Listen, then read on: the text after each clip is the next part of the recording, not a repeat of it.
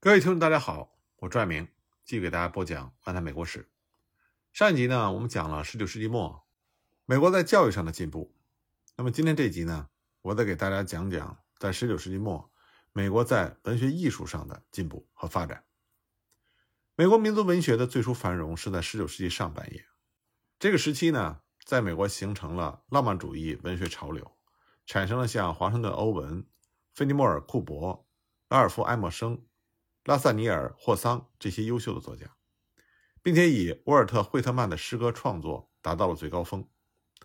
到了19世纪后期，由于美国内战的残酷事实和战后美国社会深刻的巨大的变化，新一代的作家开始以批判的目光，更加严肃地看待这个社会，更加真实、更加深刻地去表现现实的人生。文学潮流呢，就开始转向现实主义。在美国首倡现实主义文学的是小说家和批评家威廉·豪威尔斯。豪威尔斯他极力反对当时流行的浪漫主义小说，因为小说的主要作用是教诲而不是娱乐，所以应该采用现实主义的方法来写作。他心中的现实主义是要不多不少的忠实于所描写的对象。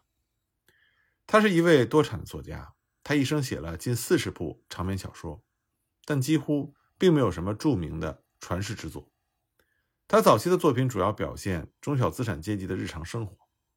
他的代表作是1885年发表的《塞拉斯·拉帕姆的发迹》。这本书的主人公拉帕姆是一位资本家，他被描写成了一个靠艰苦奋斗、勤俭持家的诚实人。他为了不失信用而宁肯自己破产，具有崇高的道德。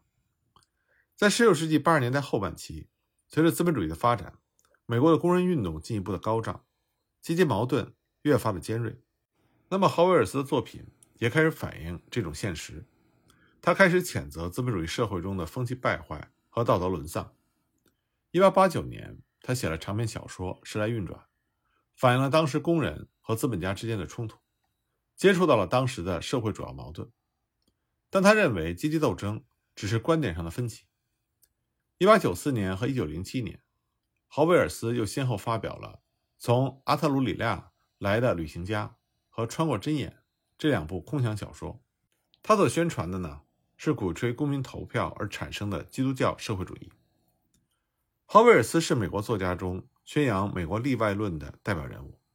他曾经说过：“谁在美国写出一部像《罪与罚》那么悲惨透顶的小说，谁就在说谎，犯了错误。”因为充分享受生存权利的美国人，生活在一个和俄国完全不同的世界，说的是另外一种语言，呼吸的空气纯洁而又活跃，前途光明灿烂。所以，我们的小说越是描写生活微笑的一面，就越能表现美国。正是因为有这种思想的支配，所以豪威尔斯的作品，他主要倾向于要维护资产阶级统治秩序。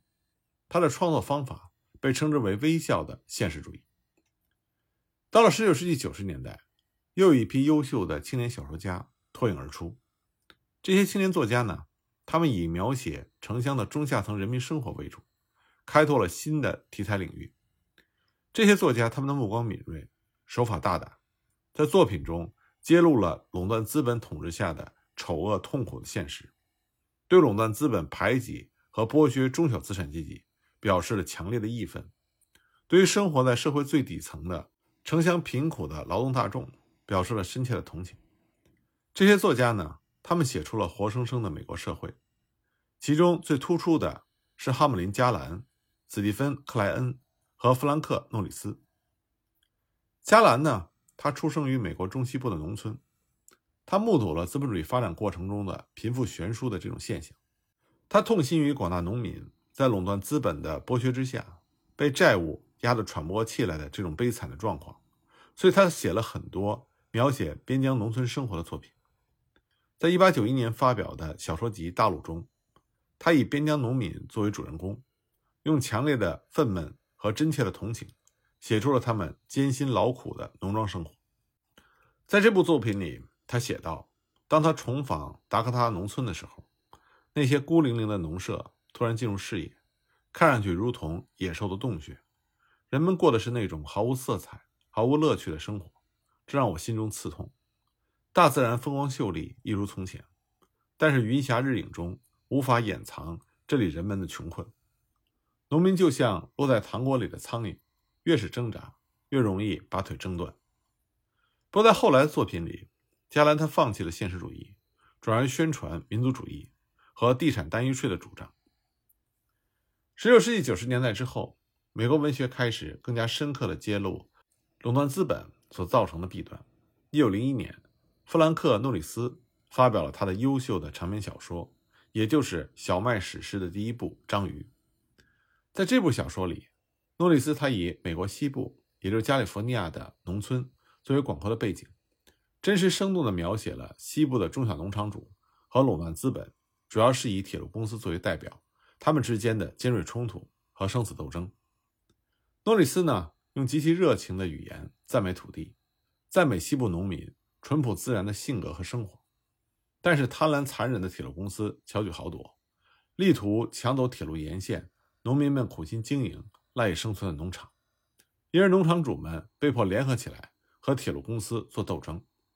铁路公司呢，控制了州的政治经济权力，法院也站在他们这一边。农场主们无法与其抗衡，最后铁路公司强行没收农场，和农场主发生了流血冲突，结果农场主失败，流离失所，家破人亡。那么，诺里斯作为作者，他是站在中小农场主的一边。满怀义愤的在控诉垄断资本的罪恶。他认为铁路资本就像是一条巨大而凶恶的章鱼，触手伸向四面八方，所及之处，任何人都难以逃脱。作者把农场主和铁路公司之间的斗争看成是小麦所代表的善和铁路公司所代表的恶之间的斗争。他相信善最终会战胜恶，所以他设计了一个铁路公司经理。失足落入到小麦堆中不能自拔，最后被淹死的结局。但实际上呢，他却表现了人们在强大的垄断资本面前无能为力的情绪。随着资本主义的发展，美国的现代城市也迅速兴起，城市不但成为了工商业中心和政治文化中心，也成为了资本主义社会繁荣的象征。那么这个时候出现了一位年轻的作家，他想揭开繁荣的表面。大胆暴露出19世纪末期美国城市生活中最悲惨、黑暗和丑恶的一面。这位作家的名字叫做斯蒂芬·克莱恩。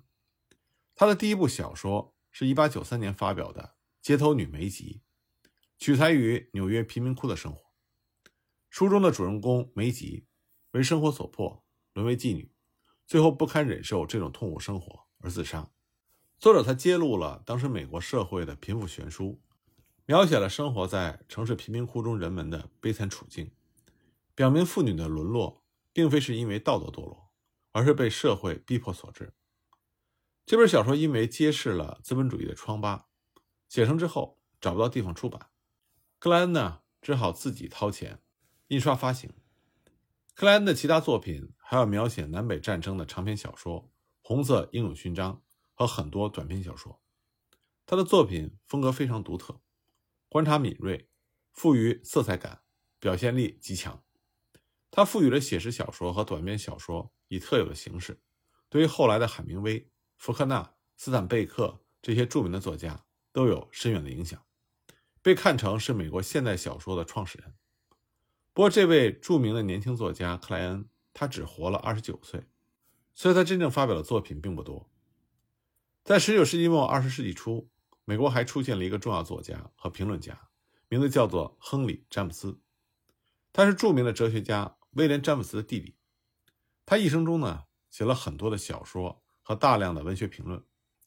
他的题材领域主要是资产阶级的日常生活，而基本主题则是年轻的美国和古老的欧洲这一新一旧两个大陆之间的对立。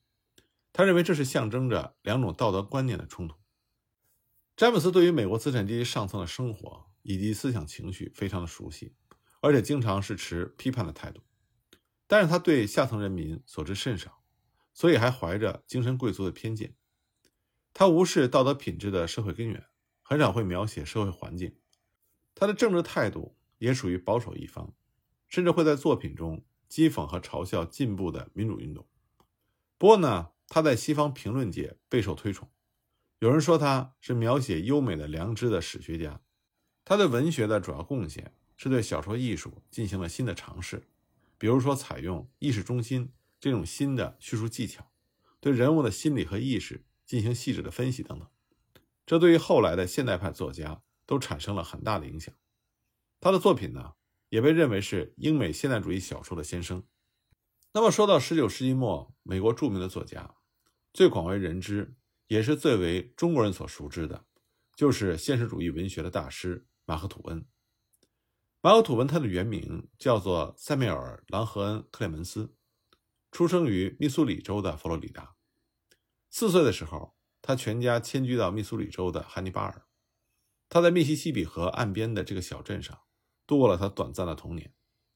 十二岁，父亲去世之后，马克吐温开始独立谋生，先后做过印刷所的学徒、牌子工人，还在密西西比河的轮船上当过舵手。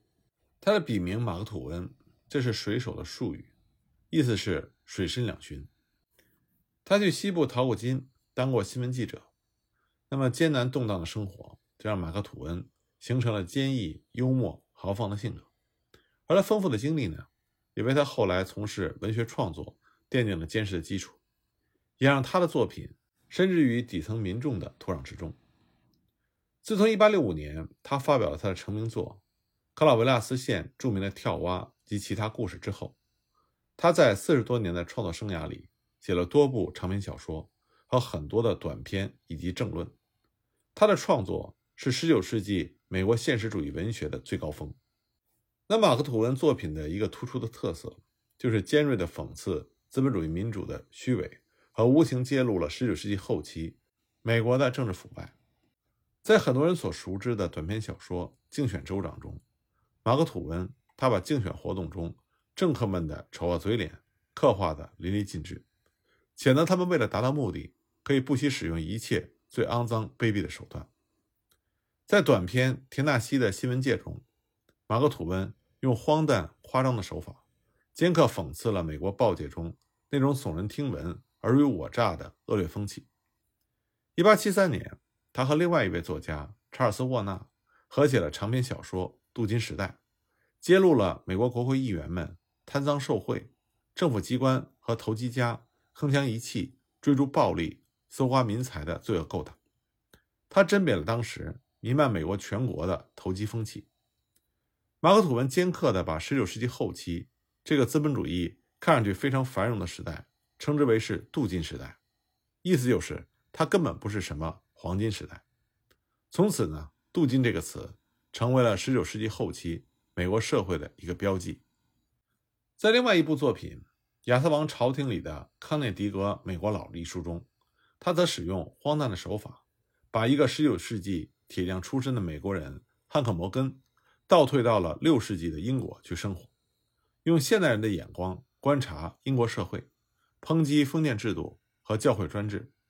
这应该是比我们现在流行的穿越小说要早上一百多年的。最早的穿越小说，而且呢，马克吐温写的穿越小说，它核心的内涵和意义，要比现在的穿越小说深刻的多。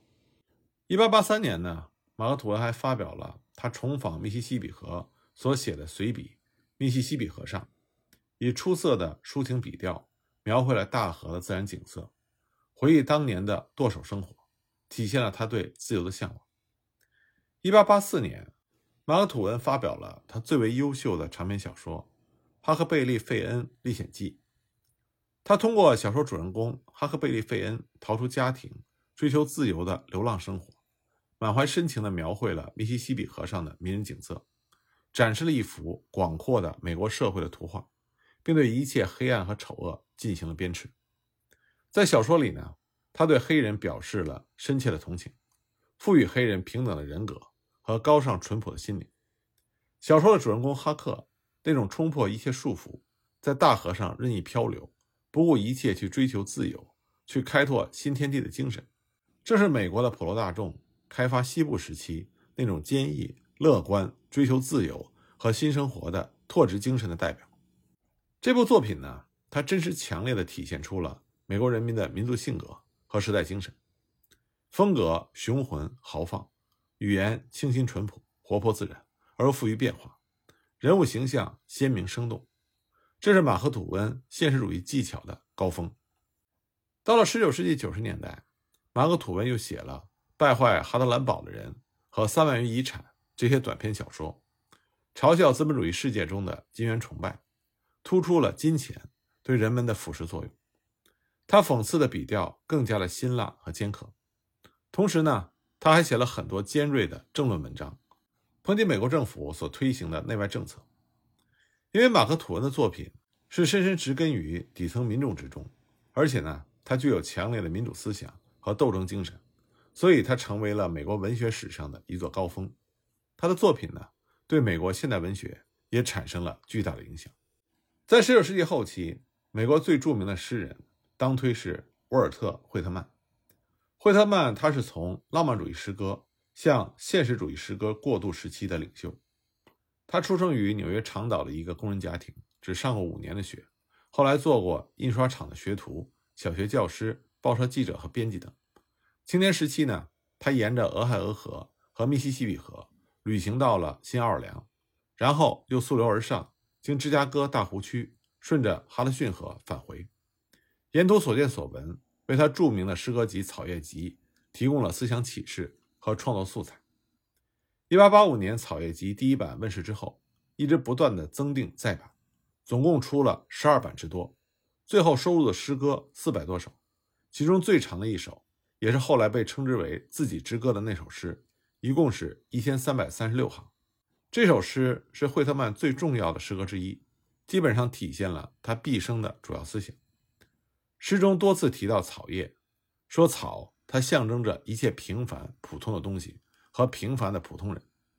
这首诗呢，以纽约的街道、长岛的海滩作为背景，描绘了铁匠、木工、船夫、筑路者和拉纤者这些各个劳动阶层的生活。这首诗歌实际上就是美国发展成长的一种艺术写照。惠特曼不仅以独特的方式在歌颂新生的美国生活。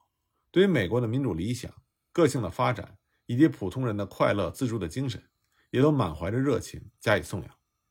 他的另外一首诗《我听见美国在歌唱》，刻画出了美国人在新大陆用自己的双手披荆斩棘、艰苦创业的生动情景，读起来令人振奋。对于边疆西移、版图日益扩展的美国，惠特曼表现出极大的欢欣鼓舞。在诗歌写作方面呢？惠特曼他挣脱了英国诗歌格调的传统，表现出一种前所未有的形式上的自由，所以开创了美国诗歌写作的新格律。他的自由体诗不仅被誉为是美国独立文学的一个重要标志，而且成为美国文艺复兴的有机的组成部分，对于现代美国诗歌以至西方的诗歌都有着深远的影响。